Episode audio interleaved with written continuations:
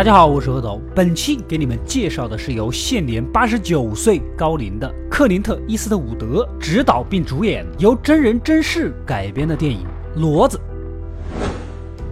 故事开始，我们的男主老爹啊是个韩战的退伍老兵，回来之后沉迷于田园种植业，其实就是种点黄花菜之类的。东西不错呢，大家都还挺喜欢。但是随着互联网时代的到来，网购方便又便宜，机器种植的大农场主早就占领了市场。老爹的那一亩三分地啊，根本就经营不下去，税交不起，连房子都保不住啊！无路可去的他想起来，今天是孙女的订婚礼。直奔过去，其实他是真的无路可去。虽然有老伴儿、有女儿、有小孙女，之前也说了的，老爹年轻的时候沉迷于种植事业，完全没有时间顾及到家人。全家人就除了小孙女跟他亲一点，其他人几乎跟他断绝了关系。这不，大吵了一架，老爹只能灰溜溜的离开。可此时，人群中的一个墨西哥小矮哥一眼就相中了老爹，给了他一张名片啊，如果你想当司机挣点钱，就打这个电话。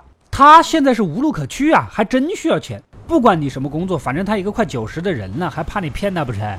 直接就按照地址找过去了。这里外表看似是轮胎店，里面那几个一看就不是善良之人呐。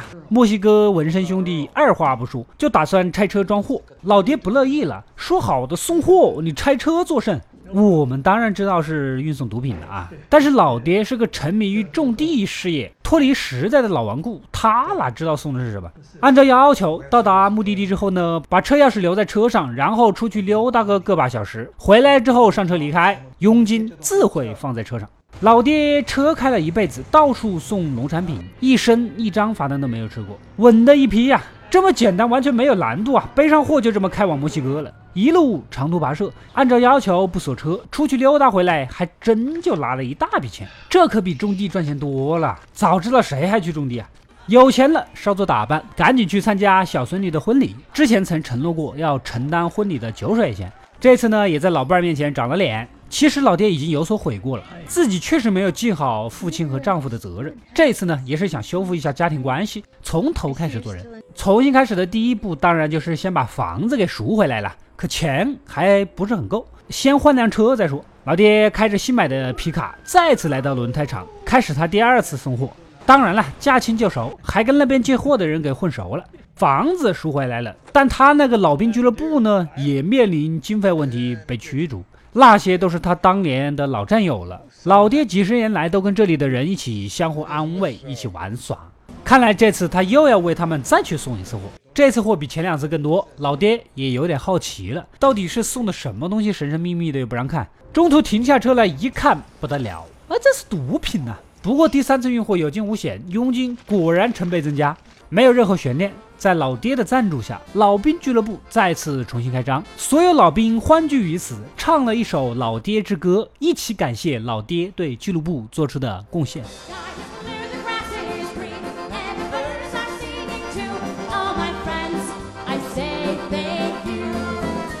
往后的日子里，老爹运的货一次比一次多，而他的大名也逐渐的飘进了警方的视线。根据缉毒探员小浣熊线人的回报，墨西哥大毒枭的运毒方式啊，就是雇佣很多人分批来运，一点一点的蚂蚁搬家啊。这些运毒的人统称为骡子，但他们警察还并不知道骡子原来都是些年纪大的，这当然就更加不容易引起警察的注意啦。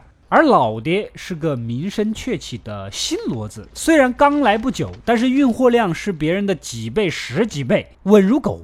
毒枭老大很看好他。这不，今天运了个大货，毒枭老大让自己的心腹手下大胡子啊跟着去押货，这才知道老爹这一路欢快的很呐啊！你别看他后备箱放着两百公斤毒品，连路遇到什么抛锚的，依然热心上去帮忙，有时候顺路上还顺便去见见老战友，晚上休息依然不忘点几个小姐帮扶妇女再就业，拉动内需，果然带货老司机呀！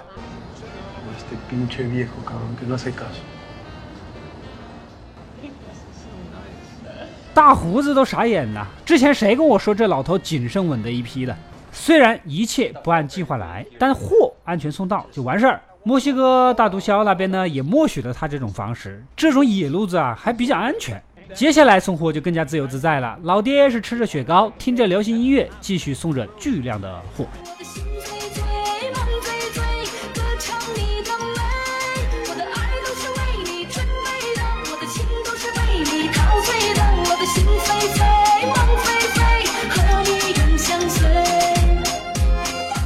大胡子这两人全天候跟着，三个人呢也就渐渐的熟悉起来。老爹开始带他们吃路上的美食，偶尔警察来盘问，帮他两人解围。对于运货，老爹是游刃有余的。这毒枭老大呢，也情不自禁的想见见这位传奇老司机。趁这批货正好送到，老爹呢就被马仔他们带到了毒枭老大的豪宅，两人相谈甚欢。为表感谢，老大专程叫了两个火辣的妹子，好好的伺候伺候老爹。唉，希望你们轻一点，毕竟他是快九十的人了，有什么事让我一个人来扛啊？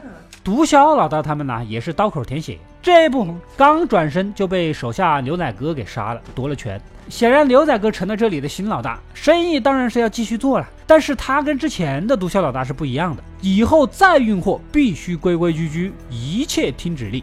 而且牛仔哥让他自己的三个心腹顶替了之前的大胡子来做监督，大胡子是没办法，只能忍气吞声。警方这边根据卧底摸来的线索，也确认了骡子的行进路线。骡子那么多，当然要抓就抓最大的那个。缉毒探员的注意力全部都放在了老爹身上，已知运毒的是一辆黑色的货车，今夜会在某个汽车旅馆逗留。小浣熊带着一群警察直接就追过去。根据排查，住在这里的威猛大汉一看就不像是善良之人呐。正打算过去探探底，就碰到老爹出门，双方还闲聊了一会儿。警探当然是不会想到，真正运毒的骡子正是眼前的老爹呀。结果小浣熊当然是徒劳无果，抓错了人呐。第二天，老爹跟小浣熊又在餐厅偶遇，两个人又聊起来。这小浣熊啊，天天抓贩毒，也是个顾不上家庭的大忙人。老爹触景生情，回想起自己年轻那会儿，为了工作也没顾上家庭，很后悔，劝告了他几句啊，就转身离开，深藏功于名。什么叫稳的一批？就是刚刚跟缉毒警察聊了半天人生，转头就驾驶装了几百公斤毒品的车离开，这就叫稳的一批。路上突然小孙女的一通电话打来，原来呀，老爹的老伴突然不行了。现在正在医院抢救，希望老爹赶回来看一看，也许是最后一眼。但是老爹为难呐，毒枭老大换人了，警告不按指令行事就是死，现在走了还不死翘翘？不过老爹一生都把家人放在了第二位，他早就后悔了这一切。这一次他不顾任何后果，直奔回家陪着老伴儿。眼看着老伴儿病情越来越重，他呢也很好奇，你是怎么突然这么有钱的啊？怎么赚到的？老爹不得不告诉他真相。Well, I'm not gonna lie to you. I'm a high-end gigolo. 老板肯定是不信啦，所以老爹打算说出真正的实话。I've become a drug mule for the cartel, and I've got 305 kilos of cocaine sitting right in the back of my truck out there.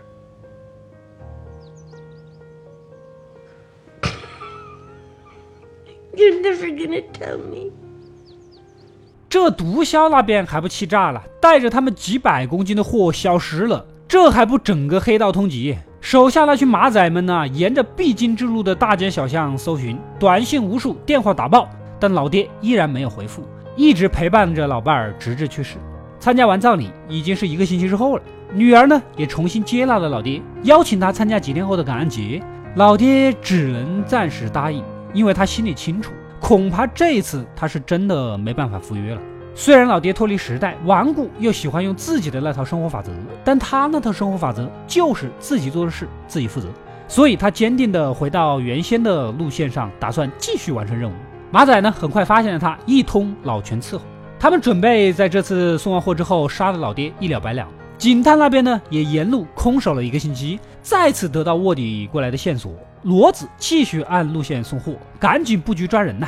路口前后各有卡口，天上还有直升机。老爹一看这情况，肯定是无路可逃了，只能停下车投降伏法。这一转过头，让缉毒警探小浣熊惊讶不已呀！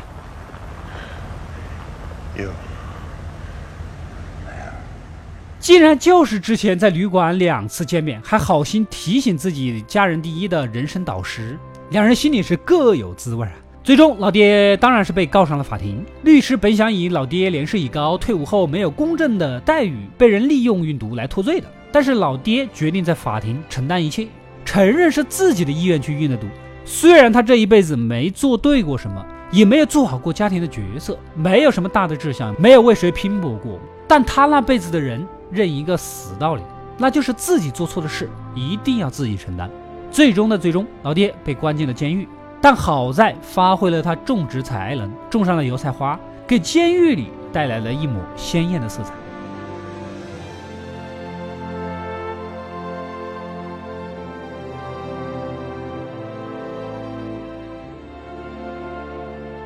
故事到这里就结束了。克林特·伊斯特伍德一生获奖无数，早期主演的《荒野大镖客》三部曲重新定义了西部片，之后还被改成了同名游戏，你肯定听闻过。导演的电影我们熟悉的有《老爷车》《百万美元宝贝》《美国狙击手》《父辈的旗帜》等等，两次获得奥斯卡最佳导演、最佳影片奖，三次获得美国金球奖最佳导演奖。戛纳电影节金马车奖、终身成就奖等等等等，我这就说几个大家熟的，其他的要是全列出来，比我电影解说时间还长啊！本片是他在八十八岁高龄的时候自导自演。想一想，我们别说八十八岁拍电影了，六十八岁下个象棋都要中场休息半天。用我们普通人的视角来说，克林特·伊斯特伍德的一生就跟开了挂一样。我卢本伟没有开挂。本片中饰演老爹的女儿的，也是克林特老爹在现实中的亲生女儿。电影的很多台词似乎也是克林特老爹对自己家庭生活的总结。他一辈子拍戏导戏，也同样忽视了家庭，错过了和家人一个又一个的节日。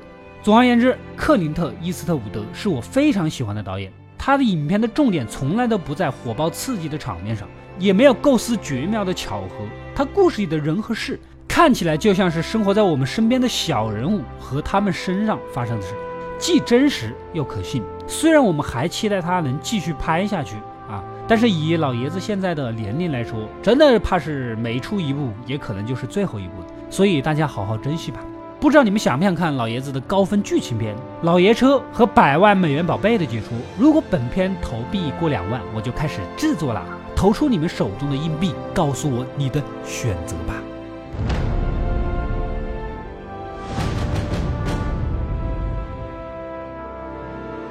我是阿斗，一个故事清晰的讲述者，浓缩电影精华又不失它本来的魅力。没时间看电影，我来给你弥补遗憾，但要小心关注，你可能会因此而上瘾。关注阿斗的微信公众号，可以第一时间收到视频的更新，偶尔有语音闲聊电影和生活，还有阿斗的工作花絮。扫描它，你会不舍得分享它。